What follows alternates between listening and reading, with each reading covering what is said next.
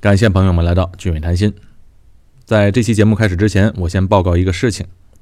这个月，二零一八年十一月六号到九号，我将去深圳参加一个移民、投资、教育展。我们去的是一个团队，有各个行业比较专业的人士，主要呢给大家提供一些咨询服务。在深圳或者附近的听友们，如果有兴趣的话，可以联系我，到时候我们可以一起约一下。怎么联系我呢？大家可以去“俊伟谈心”的公众号“俊伟谈心”，王字旁的伟，新加坡的新。好，现在开始这期的节目。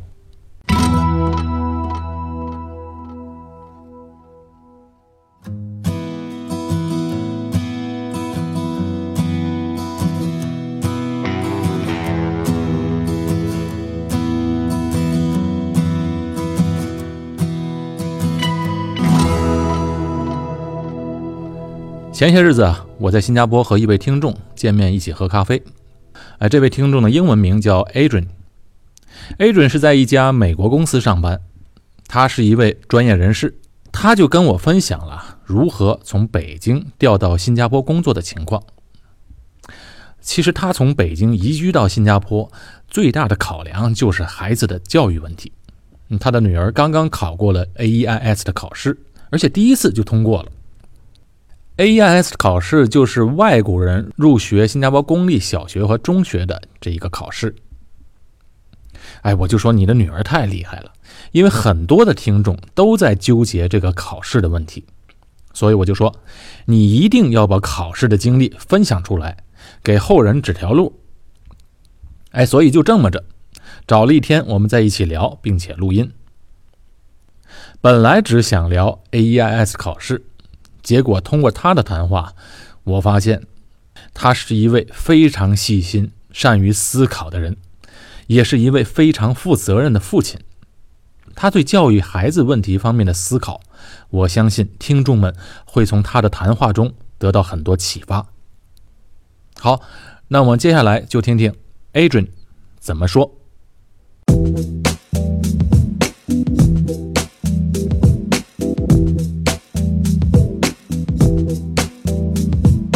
听众们好，今天嘛，我们有幸请来了呃 Adrian，呃，有幸请到他来上我们的节目。他呢是全家刚刚到新加坡一年是吧？对，一年的时间。 ，Adrian 可以介绍一下自己吗？啊啊，大家好啊，我是 Adrian，呃，我我是差不多在两年前的时间吧，这这这之前，然后准备往新加坡这边开始，呃，考虑往新加坡来来搬过来，整个全家都想搬过来，但是呢，正好在那个时间，然后听到了这个俊伟老师的这么一档节目， 正好，呃，所有我关心的这些话题啊，比如新加坡的一些成本的问题、小孩上学的问题，然后都是我当时最关心的，所以这这也算是跟俊伟老师的一个缘分吧。然后这两年一百期，其实我一期没落，就全部听下来，然后最终做了这个决定，全家都搬到新加坡，现在一年的时间了。然后也是机缘巧合，跟俊俊文老师这居然在新加坡见上面了，所以我觉得真是两年前我还是一个听众，那现在居然 我走进了这个节目，对，觉得现在我们是神很奇好的朋 友。那很个神奇的事情。 Adrian 介绍一下，他是现在在新加坡，在新加坡的 Cisco 公司工作。哎、c i s c o 公司呢，中文叫思科，它也是全世界五百强的公司之一。对，在 IT 行业应该算 IT 行业是数一数二的一个大公司了。它主要的这个公司做什么呢？呃，当然它主要是是一个网络设备提供商了。那原来虽然它的年头不长啊，八五年成立的，但但是它在这个三十年的时间内，基本上给所有世界五百强的这个企业提供所有网络。路由交换、这个无线安全，包括上面的所有的通信啊、电话、视频，所有的整体的这样的解决方案，所以应该说是在世界上最大的一个 IT 行业的硬件提供商。刚才我们提到这个，聊到这个录音设备啊，就是我们现在也是在一个放了一个很简单的一个设备，呃。你们的公司也提供这些音频、视频的设备，呃对对，嗯正好我的这个工作，每天的工作就是来负责我们所有通信产品、音频、视频这些产品，包括会议产品的这个这个技术方面的工作，所以这正好您说到了我这最老本行的部分。也是提供硬件和软件都提供。对硬件、软件服务，因为现在所有的 IT 公司都在往服务、往云端去转型，所以，呃，卖硬件、卖盒子可能都是传统的事情了。那对于新的业务，全都是往云端、往服务的方向去做转型。这个思科按说来讲，它的老本还是做网络嘛，我们是做这网络最上层的这个应用，就是。呃，它的通信的这个这个部门，我们叫协作了。现在我正好是负责正好亚太区所有协作的产品的这种呃市场和技术层面的一些工作。平时的工作主要是会议，介绍一下你们的服务，是嗯对吧？对我们代理商、对客户、对市场活动的一些支持吧。因为这个是一个很新兴的行业，嗯，很多。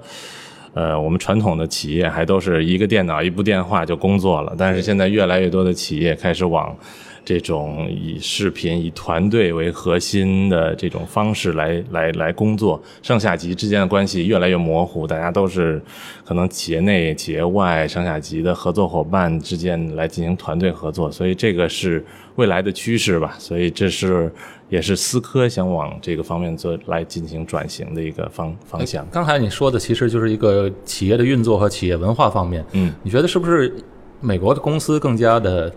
更加的超前一些，或者更自由一些，在工作方式方面？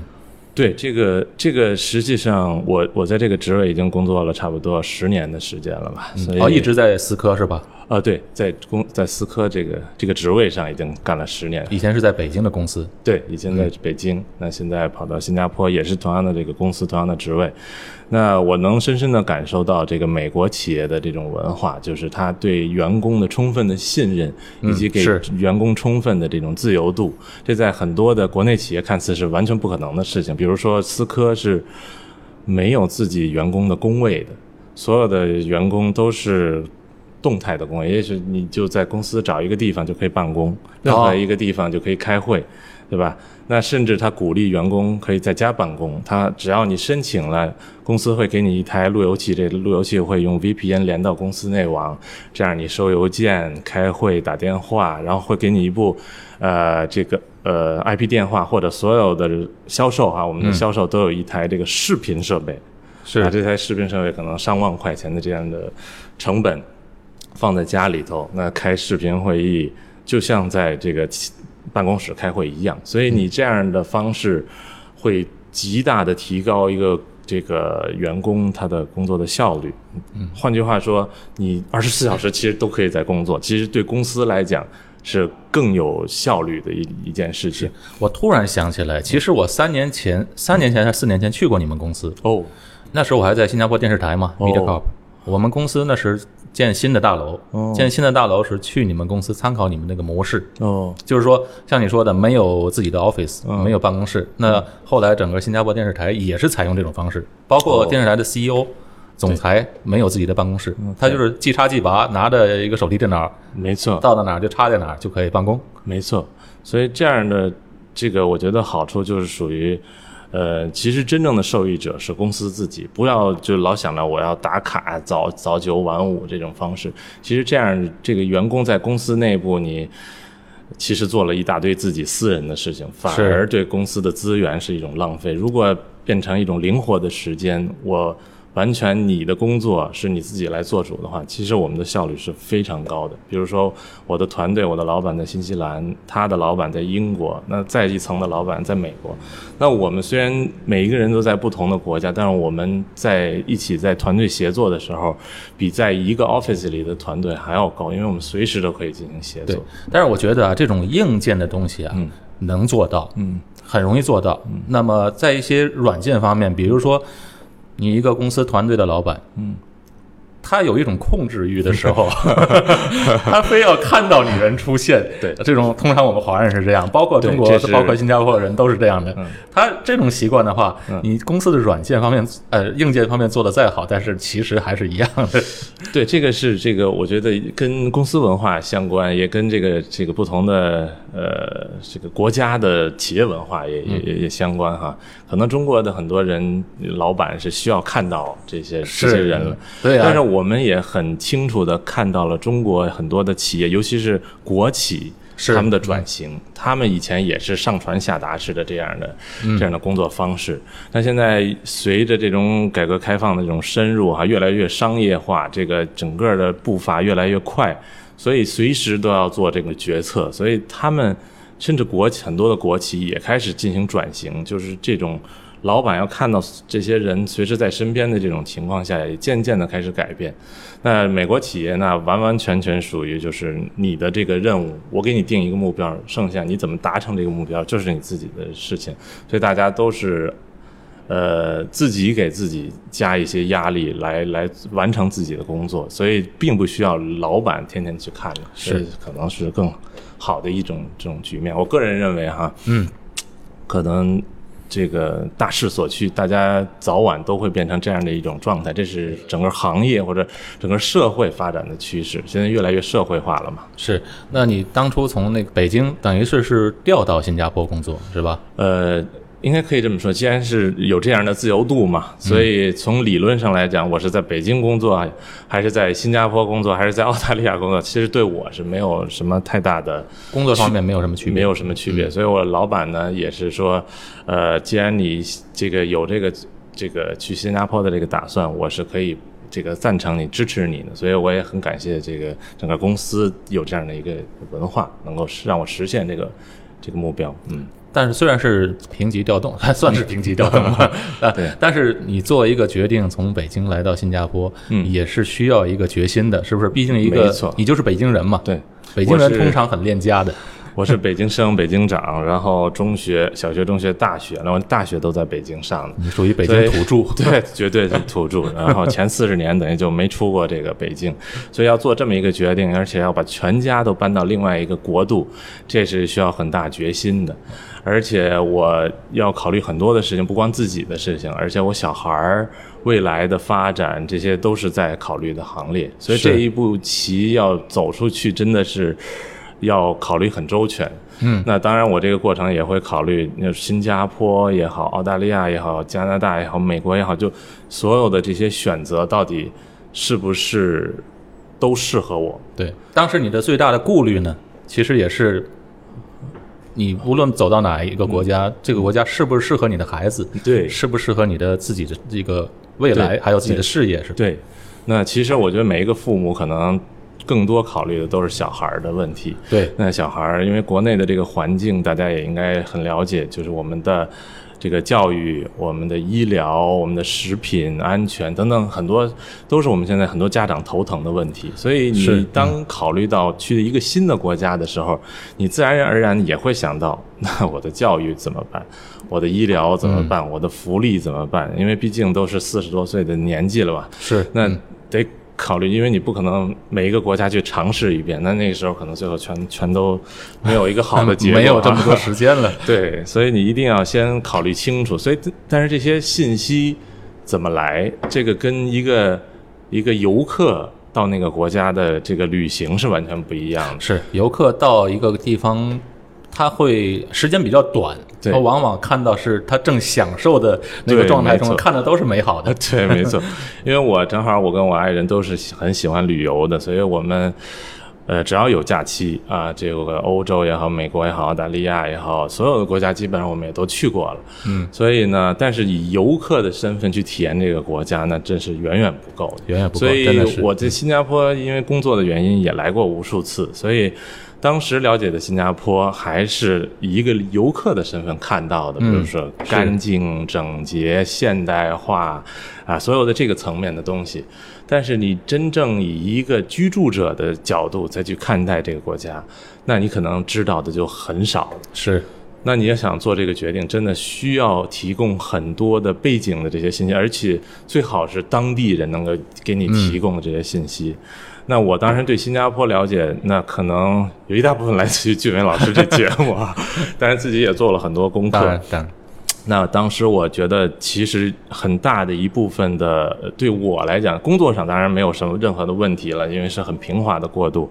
对于我的家人来讲，主要的问题就纠结于在这个学校上面。学校上面确实对，因为这个小孩儿的教育，中国是有这个义务制教育，这个呃，不论是九年也好啊，还是现在可能还有这个变有一些变化啊，是呃，但是义务制教育的意思就是说，你不用花一分钱，你就可以一直小学上到那个那个呃，一直到中学。到中学、高中结束，但是如果你变成一个外国人的身份进到到另外一个国家，你肯定没有义务制教育这样的福利，所以你如何才能给孩子最好的一种教育的环境和是体验？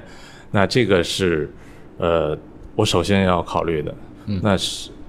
实际上对新加坡来讲，其实我当时做功课以后给我的结论是并不乐观的。嗯，为什么呢？呃，因为当时新加坡给我的这个，因为正好这个俊元老师前面的节目也也也说过哈，说这个小孩儿想到一个另外一个国家最好的年纪就是九岁十岁，就是他的母语也学得很好了啊，是然后他的这个又能接受这个额外的这种文化、英文的这种教育，而且能可以变成一个 native speaker，所以我当时觉得我小孩当时正好九岁，所现以我在觉得是这十岁，是吧？对，现在十岁，所以我觉得这个时间窗口是是很好，但是中这个新加坡给这个外国人的这个教育机会实际上是比较有限的。首先，新加坡基本上有三种比较呃给外国人的这个教育的呃方向哈，有三种选择，一种就是国际学校，对，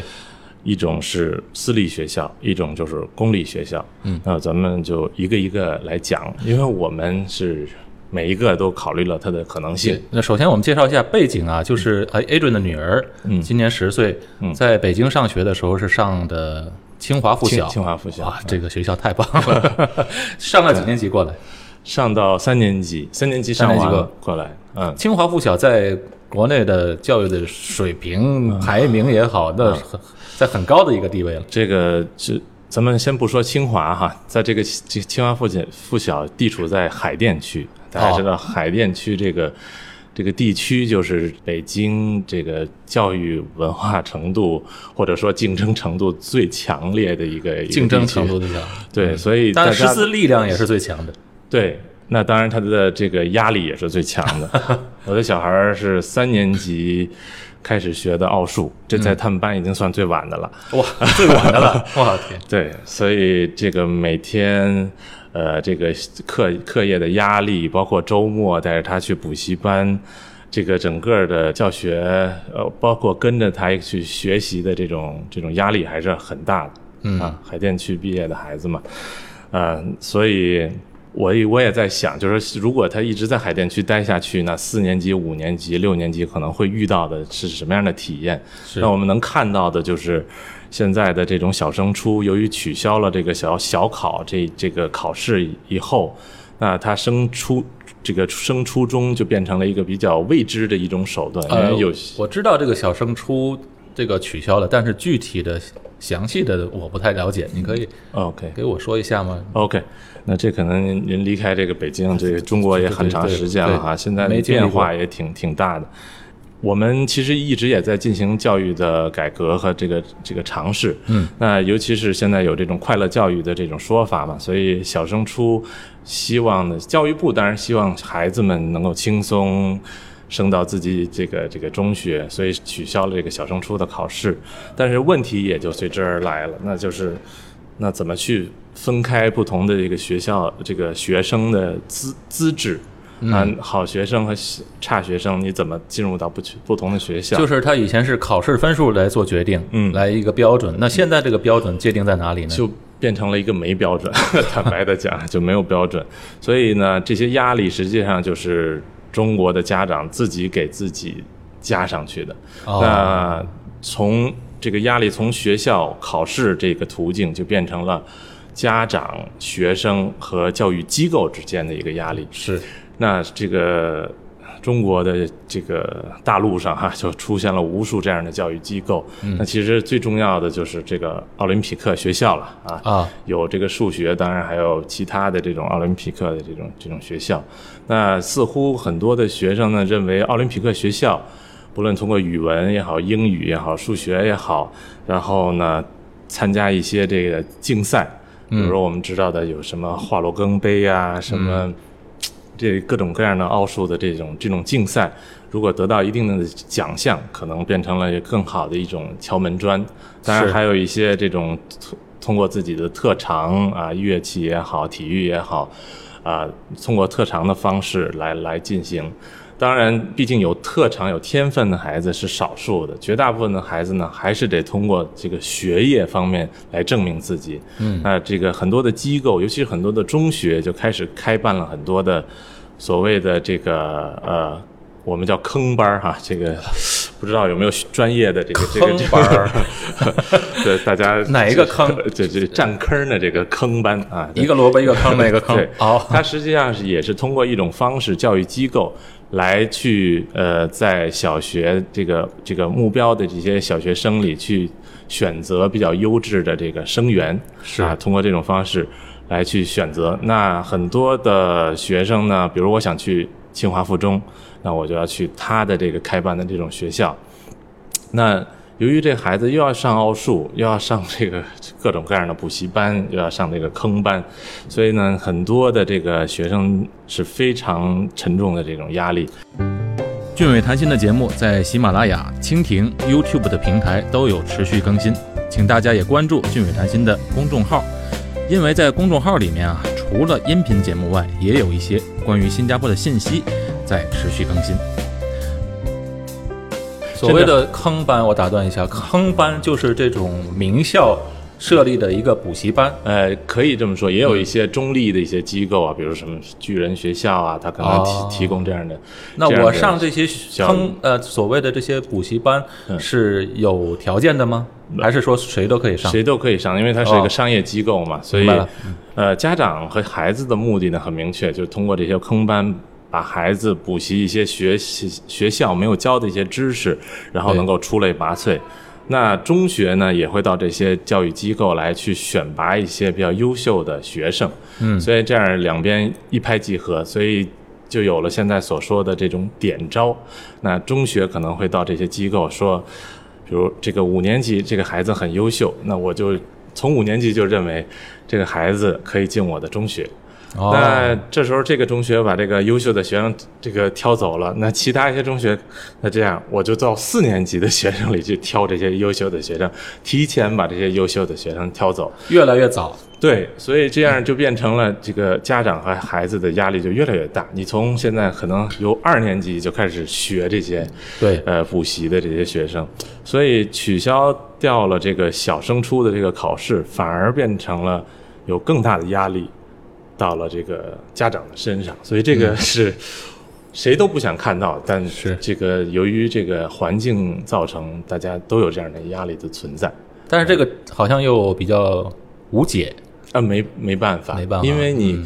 因为是呃其实很多是家长的意愿，因为你一切都要公平，考试是一个最公平的一种方式。对，但如果没有考试，你也得找到一个最公平的方式。那这个实际上又回归到另外一种考试，就是所有的竞赛。那我觉得这样的成本可能更大了。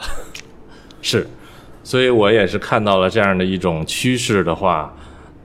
如果你并没有在任何的这种奥数啊，或者是这种坑班啊取得优秀的成绩，那等待你的就是所谓的电脑派位，就是。跟抽签儿一样，大家凭运气了。那这个可能不是我那们就变得希望啊更不公平了。如果凭运气的话， 看似公平，但是这个命运不不在自己手里了。是，那不就是我不用学习了，就等着抽签儿 了。对对对，所以一对于一切的未知呢，所以当家长呢肯定也会着急嘛，所以这个我相信很多的家长也会八仙过海、各显神通啊，为自己的孩子考虑未来的这个事情。但是从小学就考虑到国出国的这个选择，其实。并不多，因为像对美国啊呀、加拿大呀、其实它也提供小学的留学生，但是由于它这个社会并没有是一个很完善的，说你小学留学生我也能给你提供一些监护人啊，或者啊对对相应的一它些相应福的利这个和政策，所以一般都是家长先移民过去，然后带着孩子才能才能有这个呃上学的这个机会。是那个，我看到有一些北京的家长就带孩子去美国上学，嗯，小孩儿，但是美国他并没有这个好像为家长提供的这个签证，对嗯所以美国的旅游签证就是半年必须要离开嘛。嗯，所以有的父母就是说啊，孩子送到这儿上 学，两个轮流轮流陪着孩子，然后呢，两个人在洛杉矶的机场见个面儿就换边儿交接。 对嗯哎，刚才你提到的这些很多词汇啊，新的词汇，我觉得特别形象，好像康 班儿，好像点招，哇，这个只有我们中文真的是博大精 深，只有我们中国人啊有那种文化背景才能听得懂这个对词的奥妙。我觉得华人的家长都是怕怕输，我觉得新加坡也有这个说法，叫什么“嘎输”啊，给他输就是怕输，对，华人家长长都是想头这个这个笨鸟先飞，是是先为孩子对，设计好。其实我有时候啊，就跟人说，就是你看刚才你讲的，我们现在国内流行的一个快乐教育，嗯，快乐教育可能就是觉得好像在呃西方国家，嗯。加拿大、美国这些国家，对嗯小孩生活的很快乐，但是呢，呃，嗯，然后以后呢，却机会呢，面对的机会又很多，嗯然后整个教育体系给他提供的一些的资源有很多，对其实并不是这样的。嗯嗯，其实我一一直不赞成这种快乐教育。嗯，快乐教育，那你小孩儿来讲，他是小孩儿嘛，都是没有自制力的。嗯，你一直给他快乐快乐的长大，其实那到头来他学到什么呢？非非常同意这点，对因为其实我们从小到大也是小考、中考、高考这么一路过来，但我们没有一个人觉得自己是苦着的童年对，这么过来的，就好像我以后以前呃分享过，我孩子学琴，你如果小时候不让孩子学琴，嗯，琴嘛就是苦练嘛，他不苦练怎么出来？对所以我们有往往从一个呃一个极端走向另一个另外一个极端，那你全部孩子像放羊一样，嗯根本也是学不到东西，这种是一个误解。嗯，很多人对外国的教育是个误解。嗯其实我在美国看到的很多学生，包括很多青年人，嗯他们是非常刻苦、非常拼的。对，我觉得他们投投这个把教育时间投资的时这个时段跟我们是不一样，嗯，他们更多的前期讲究的是作为一个人的一些能力上面的教育，是你怎么去生存，你怎么去做 presentation，做一个团队合作。他小时候主要是做这些方面的教育，真正知识层面是从中学的后期甚至大学才开始做嗯这个知识的这种累积和研研究。是而我们正好相反，我们小学、中学是知识的累积，到了大学反而放松了。 对， 很对坦是白的讲，我们到大学真的是无忧无虑的一种是自由的是生活。为什么我们的大学是呃严进宽出，对他们的大学是宽进严出，就是这个道理。对可能也是我们的考试制度啊，嗯所以它没有什么特别公平的制度。没错，没错。所以呢，这个我我我个人认为，还是就是在小学的时候能够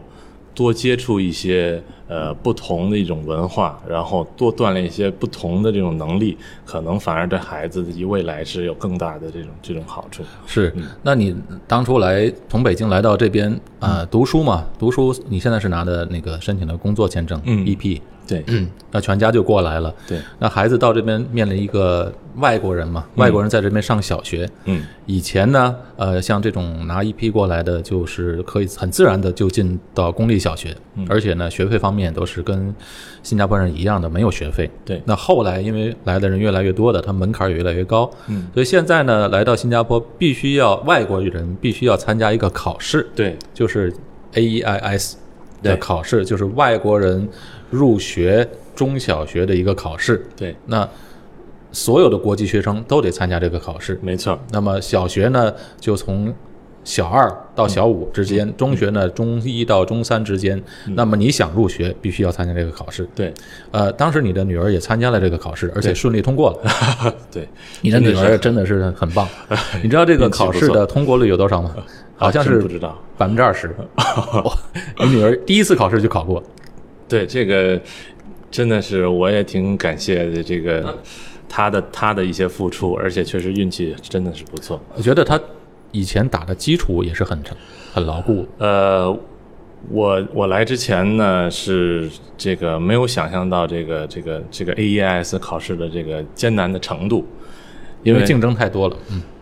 对，因为我来之前也是咨询了一些我新加坡的同事啊，他们也是从大陆过来的，所以当时他们说的是很容易。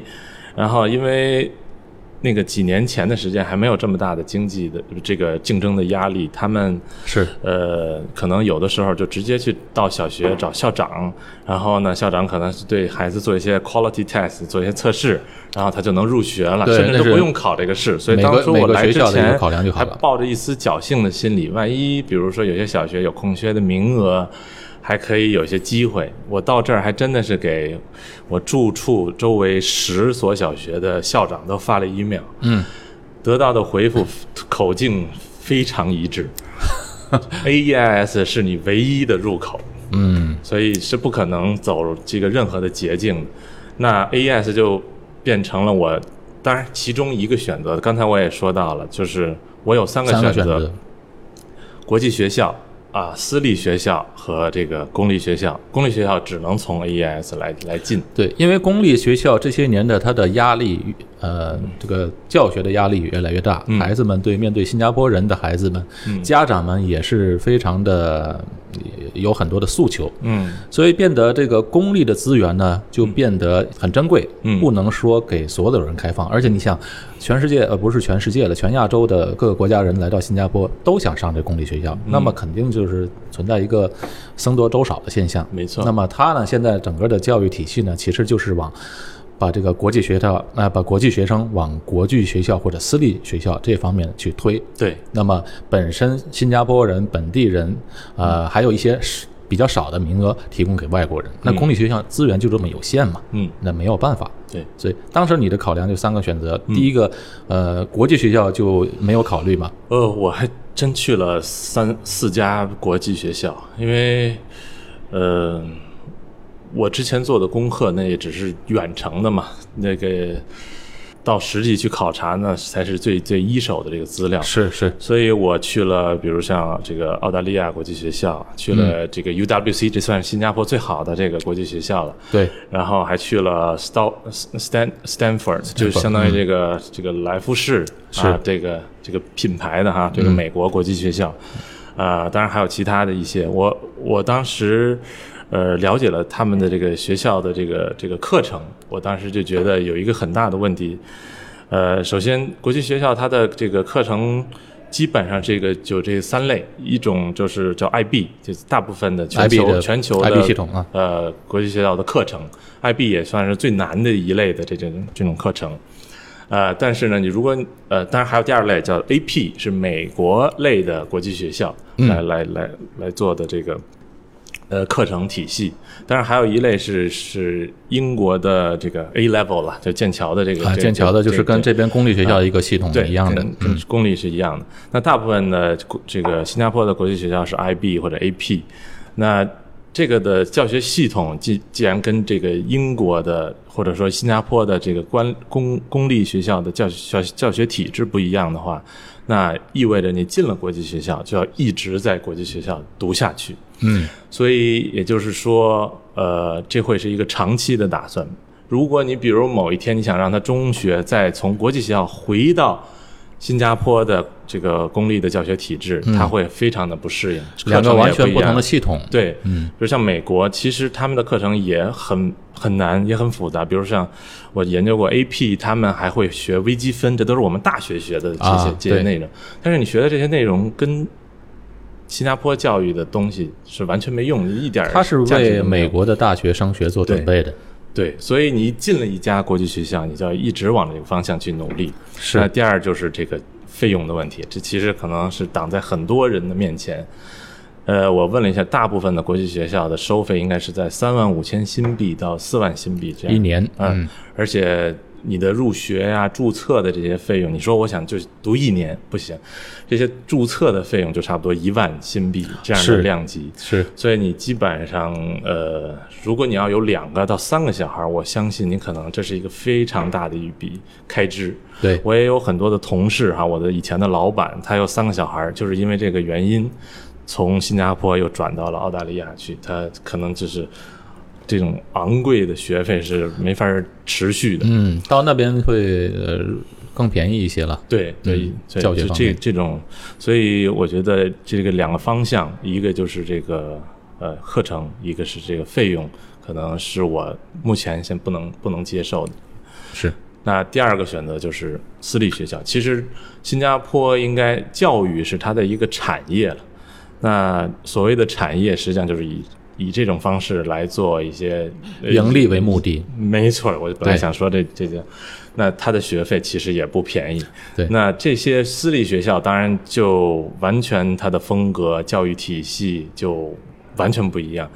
良莠不齐，可以这么讲。良莠不齐，那确实是这样的。呃，有些呢可能是我要遵遵循的这个是新加坡的教育的这个方式，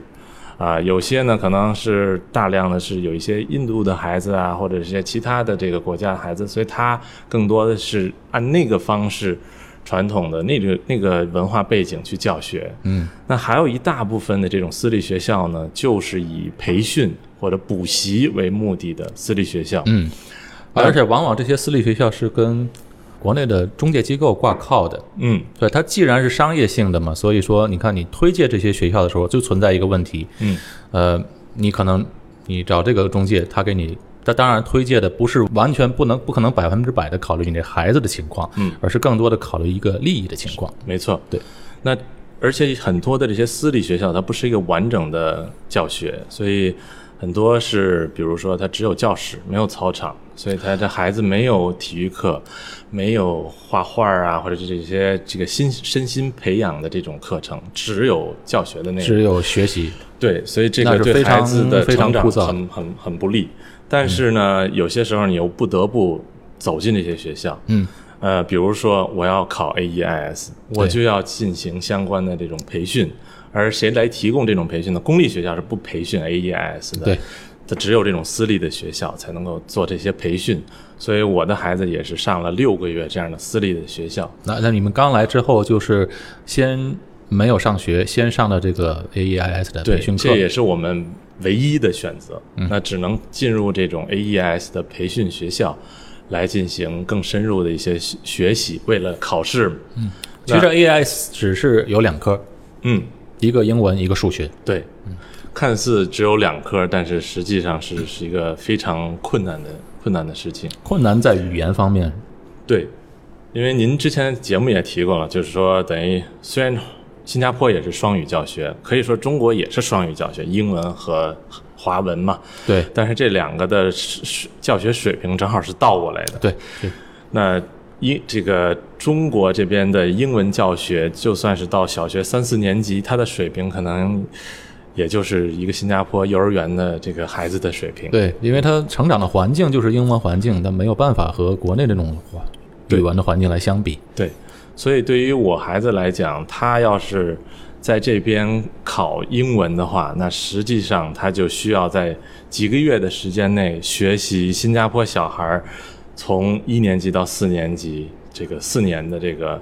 呃，学的所有英文的内容，所以几个月学人家几年的这个内容，再加上你不是英文的这个母语，所以可想而知这个难度是多大。 对，好像我们一些比较熟悉的单词啊，好嗯像我你上次有提过，就啊像一些 马、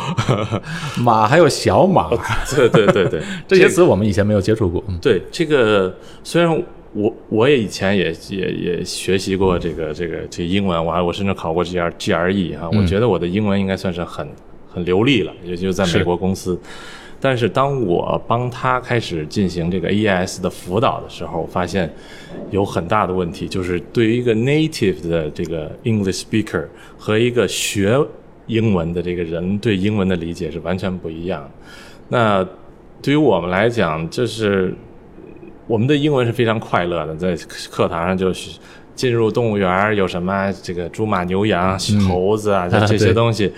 但是这 native speaker 他们可能从小学、从幼儿园的时候就知道这小小马怎么说，它跟大马是不一样。母马这什么小母马这什么一岁以下的母马和一岁到四岁的母马是不一样这的。一下有七八个单词要 学，对，而你真正这些词完完全全都都看不懂，对吧？小鸡怎么说？小牛怎么说？ 小鹿怎么说？ 它跟我们的中文完全不一样，中文就加个小字儿就全都行了，啊是是它的是每一个单词都不一样，而且一些习惯性的说法，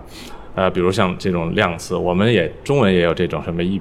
啊、一头牛一匹马，对吧？这对这边也有这相应的这种这种说法，而且它的说法是跟我们的这个思维方式完全不一样，比对如说。当时我给他看一道题，就是说是一一罐牛奶哈，那我们它有几个选项，呃，是这个呃，a bottle of milk，对呃，a box of milk，嗯，然后我们觉得这都行啊，这都一样啊怎么说都都 一样。但是最后我答也答错了，呃，它应该正确答案是 a carton of milk。嗯，那我对于我们这些非英语类的人，我觉得都行，但他就是有一个母语是英语，他的一个习惯的习惯说法英语这他也个没有说语感是。你看表，面翻译都是正确的，对但是你用的起来就不一样。所以在这儿我也就想到了另外一件事情，就是 AES 的这些培训，其实在中国也有，我当时在北京也看到这些培训班。嗯，那有去你上过如吗？我去，我去考察过，孩子没去过。 ？OK，那我就觉得主要的它的最大问题就是你没有这个母语的环境。那你实际上也是中国人在教中国人，那这样很多最 native 的这种说法，实际上是没有教到位的。嗯那这边基本上的培训机构都是以新加坡的老师，所以他会很自然的带你进入到一个新加坡以母语为英语的这样的一种教学的这种环境，所以这个是很大的区别。由于节目的时间太长，所以我们就分成两期来播出。在微信公众号里，因为有一个三十分钟的限制，所以呢，我们会把它分成三段，分两天播出。感谢朋友们的收听，我们下期节目再见。